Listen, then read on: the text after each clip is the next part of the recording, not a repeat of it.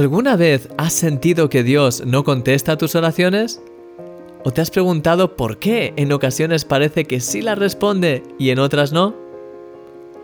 Como cristianos, veo que muchas veces tenemos un acercamiento a la oración en el que parece que estamos luchando con Dios para que finalmente nos conteste y conceda nuestras peticiones.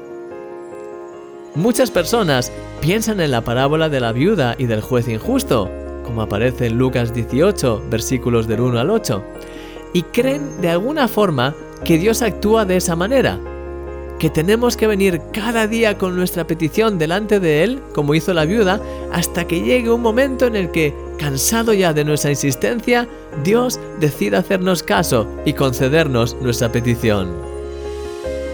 ¿Alguna vez has considerado la oración como una forma de intentar convencer a Dios para que conceda tus peticiones? Nuestro Dios no es injusto como el juez de la parábola, ni te da cosas para que dejes de molestarle. Él te ama y quiere lo mejor para ti. De hecho, Él quiere contestarte siempre en cada oración que hagas. Como el Señor le dijo al profeta Daniel, Daniel, no temas, porque desde el primer día que dispusiste tu corazón a entender y a humillarte en la presencia de Dios, fueron oídas tus palabras, y a causa de tus palabras yo he venido. Daniel capítulo 10, versículo 12. Eso es lo que yo experimento en mi día a día. Dios siempre me responde cuando hablo con Él y quiere contestarte a ti también.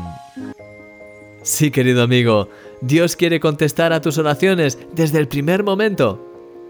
En el vídeo especial que te mandaré luego, voy a compartir contigo acerca de este tema en profundidad y te daré una serie de claves para que puedas aprender a recibir las respuestas de Dios a tu oración. Creo que este vídeo va a ayudarte a ver la oración desde una nueva perspectiva. Sé bendecido y prepárate porque este jueves además tengo una sorpresa preparada para ti, algo que te ayudará a experimentar el poder de la oración al máximo. No lo olvides nunca, eres un milagro. Y yo soy tu amigo Christian Misch.